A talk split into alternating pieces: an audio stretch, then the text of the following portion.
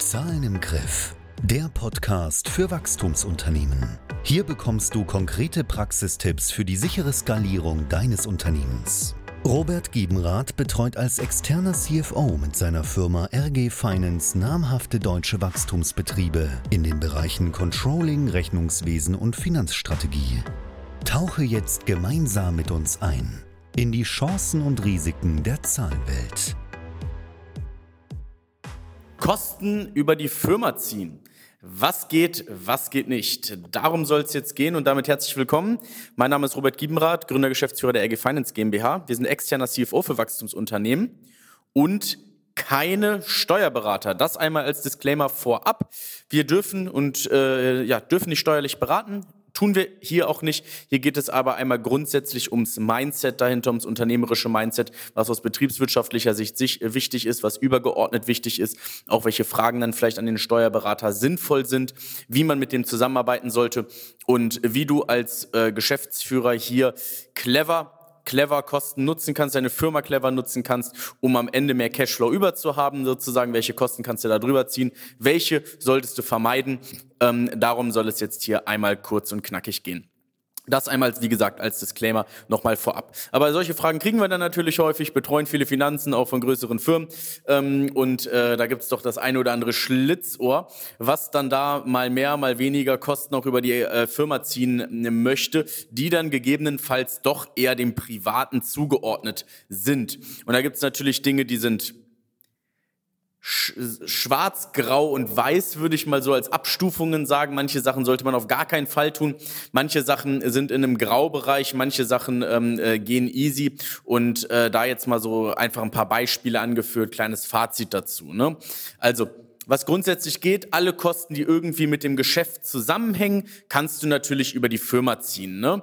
Also alles, was damit wirklich in Zusammenhang steht. Ähm, ist, ist dann darüber ziehbar. Und jetzt auch so ein bisschen Mindset vom Finanzamt, was noch wichtig ist zu verstehen.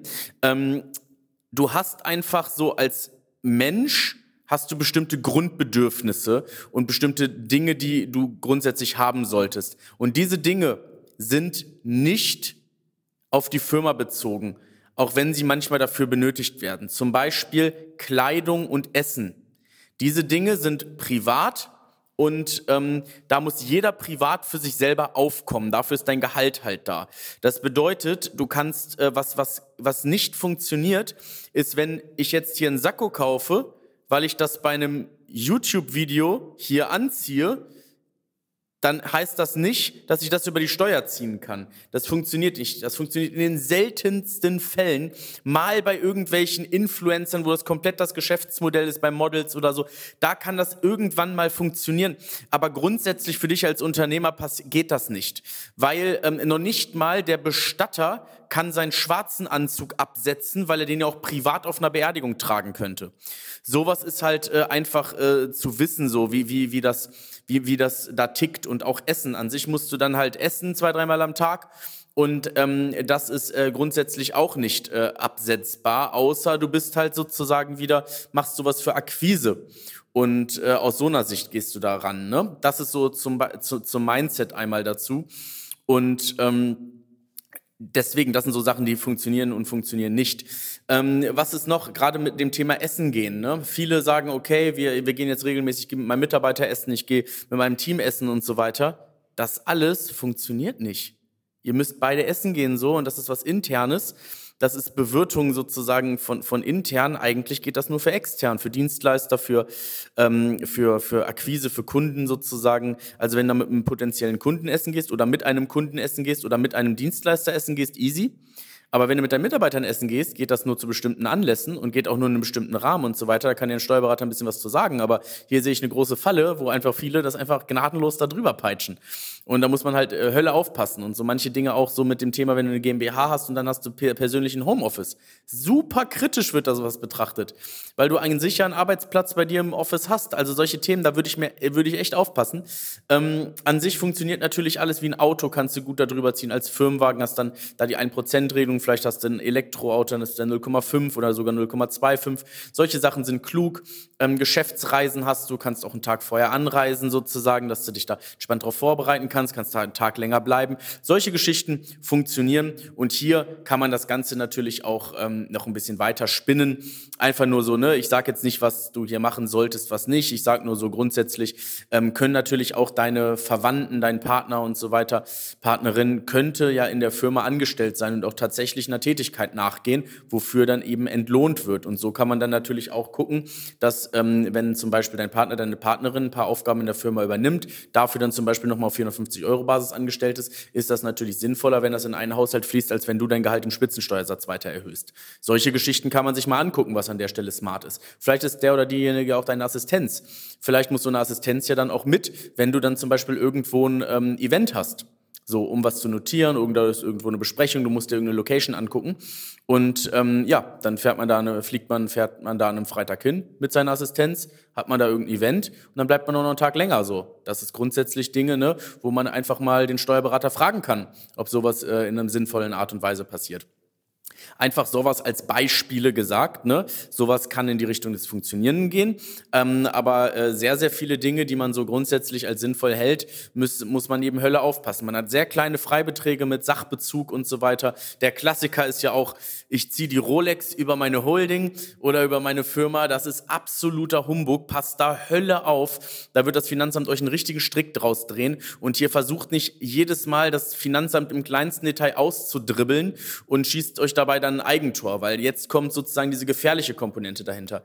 Es gibt einfach diese Rookie-Fehler mit diesen Mitarbeiter dann dazu, Homeoffice und so weiter. Das sind einfach so Rookie-Themen, wo du einfach äh, äh, Hölle aufpassen musst. Sogar wenn dir jemand was schenkt und das über einen bestimmten Wert ist, du kriegst ein Geschenk von einem Kunden, dann musst du gucken, ob das über einen bestimmten Wert ist. Du musst das an sich versteuern, wenn derjenige das nicht pauschal für dich versteuert hat. Solche Themen, da musst du wirklich aufpassen. Und ähm, seien wir mal ehrlich, wenn du ein Wachstumsunternehmen hast, und du dich auf deinen Umsatz und so weiter fokussierst, dass dein Gewinn dann steigt, dass du da deine Kosten im Griff hast, dann hast du das alles, dann sind das Themen, wo du extrem viel mit einfachen Aktionen, mit einfacher mentaler Kapazität dein Gewinn schnell erhöhst. Und dann zahlst du einfach in Deutschland deine 30 Prozent Steuern sozusagen, hast, ideal, hast vielleicht ein Holding-Konstrukt, dass du da dann steueroptimiert reinschießen kannst und so.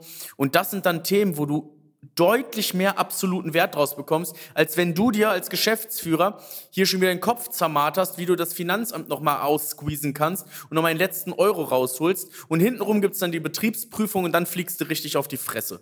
Also schieß dir da mal kein Eigentor, bau keine kleine Scheiße, wo du dann hintenrum richtig einen abbekommst, sondern bleib hier im Rahmen des Legalen. Ja, nutze alles aus, was legal möglich ist. Sprich mit deinem Steuerberater dazu.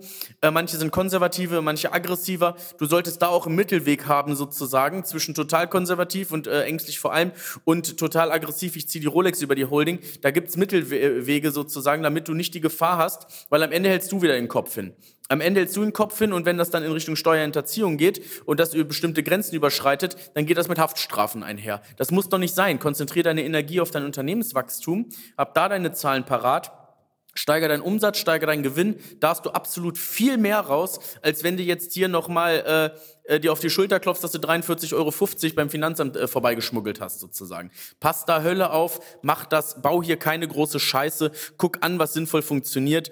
Wenn du noch ein paar äh, äh, Tipps haben willst, die vielleicht hier nicht direkt kameratauglich sind oder, oder, ne, also einfach nur mal so, so die paar Kniffe haben möchtest, dann melde dich doch auch gerne einfach unter www.rg-finance.de, können wir mal sprechen. Ich gucke mir sowas sowas an. Ähm, unsere Kunden können sich sicher sein, dass wir dort den letzten Euro legal rausholen und die nicht aus Risikosicht in ein schwarzes Loch rennen lassen. Ähm, das ist beides total wichtig. Zahl nicht mehr als nötig, aber sei auch gewarnt, gewarnt auch vor diesen Themen, die dann da kommen können. Und dann lieber play it safe und Attacke nach vorne, als dass du hier irgendwie äh, äh, so richtig cool bist, weil du hier ein paar hundert Euro äh, rausge rausgedrückt hast. Das wird auf Zukunft, wirst du nicht mehr ruhig schlafen damit. Je mehr Gewinn du machst, umso weniger möchtest du Risiken haben. Von daher fang von vornherein an, dort ruhige Nächte zu verbringen. Und das ist das sozusagen als Fazit hierhinter. Ähm, guck, was möglich ist, sprich mit deinem Steuerberater offen dazu, sprich vielleicht mit Leuten wie wir, mit uns dazu, weil wir eben auch mit Steuerberatern eben zusammenarbeiten eng und, und da wissen, was möglich ist, was nicht möglich ist. Äh, vielleicht die eine oder anderen Blick nochmal aus kreativ-unternehmerischer Cashflow-Sicht haben auf solche Geschichten und da Steuerberater grundsätzlich sehr gut führen und an die Hand nehmen können. Das ist das, was wir dann damit tun. Ich freue mich, wenn wir dazu vielleicht mal bald sprechen und ansonsten hoffe ich, es hat dir gefallen und äh, freue mich auch über eine positive Bewertung. Vielen Dank, dass du heute wieder dabei warst. Du willst erfahren, wie auch du deine Zahlen in den Griff bekommst? Lass dir von einem erfahrenen CFO die größten Hebel in deinem Unternehmen zeigen. Gehe jetzt auf www.rg-finance.de und vereinbare deine kostenlose Erstberatung.